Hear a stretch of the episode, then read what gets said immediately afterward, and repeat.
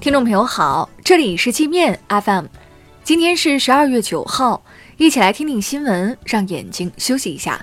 首先，我们来关注国内方面的消息。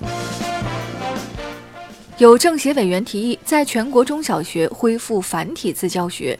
教育部回应表示，简体字是法定规范汉字，文字作为记录语言的工具，应当便于使用。而且在中小学经典阅读和书法课中，已经有繁体字教学内容。据中央反腐追逃追赃办统计，今年前十月，全国已追回外逃人员一千六百三十四名，其中党员和国家工作人员七百四十一人，追回赃款二十九亿五千四百多万元。农业农村部说，今年草地贪夜蛾入侵我国并定植，明年可能进入爆发阶段，防控形势更加严峻。草地贪夜蛾是一种原产于美洲的害虫，会啃食水稻、甘蔗、玉米等农作物，造成严重损失。从明年一月一号起，部分纳税信用失信行为在符合相应修复条件时，可以向主管税务机关申请纳税信用修复。税务总局说，这次信用修复的政策主要针对企业纳税人。香港美国商会会长试图入境澳门，被澳门保安司出入境处扣押两个小时，随后拒其入境。澳门保安司司长黄少泽表示，澳门警方有义务和责任确保澳门安全，警方依法执法，不会考虑对方是什么人。中国证监会山东监管局原党委书记徐铁因严重违纪违法被开除党籍。徐铁曾担任证监会原副主席姚刚的副手。中纪委通报说，徐铁利用行政审批、日常监管等职权，为监管对象谋取不当利益，非法收受他人财物，数额特别巨大。广东省国资委原党委副书记张小刚因涉嫌严重违纪违法被查。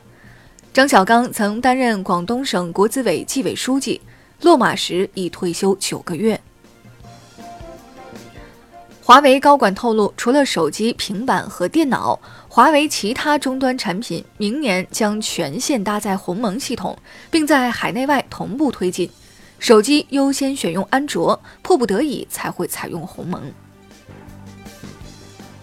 山东济南一男子疑似在煤气泄漏的厨房里抽烟，引发爆炸，被冲击波冲出窗外，从六楼摔到一楼，当场昏迷，手里还夹着烟。习惯在厨房里抽烟的烟民们一定要记住这个教训。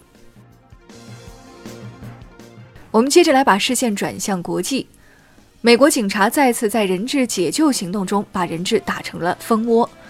佛州一名货车司机被劫匪绑票，十九名当地警察驱车追赶，与劫匪枪战，累计扫射了两百多发子弹，不仅把人质当场打死在车里，还把一个无辜路人也给打死了。去年，洛杉矶警察也曾在解救一个女性人质时，一顿乱枪将人质和劫匪通通消灭。世界上最大的印钞厂因为缺钱发出破产警告。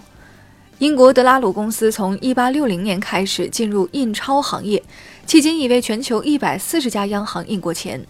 银行卡和在线支付的普及导致现金使用量大减，这家公司因此大幅亏损，市值已缩水百分之二十。沙特在女性平权问题上再进一步，取消了餐厅专门针对女性的隔离政策。这项执行了数十年的政策规定，女性进入餐厅后必须在单独划出的区域就餐，不得与没有家庭关系的男性接触。日本首相安倍晋三希望邀请伊朗总统鲁哈尼访日，帮助美伊两国疏通紧张关系。日本共同社说，美国已批准日本接待鲁哈尼，但日方必须将会谈成果共享给美方。华为在 5G 领域的最强对手爱立信被曝行贿。爱立信在过去十七年中，先后向越南、吉布提等五个国家的政府官员行贿数千万美元，并伪造会计记录，被美国罚款十多亿美元。新西兰白岛火山喷发已造成五人死亡，二十多人受伤。新西兰总理阿德恩说。火山喷发时，周围大约有一百多人，多名游客目前下落不明。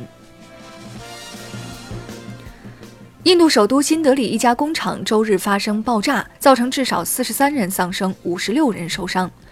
当地媒体说，厂房里堆满了易燃物，没有通风设备。爆炸时，工人们正在睡觉。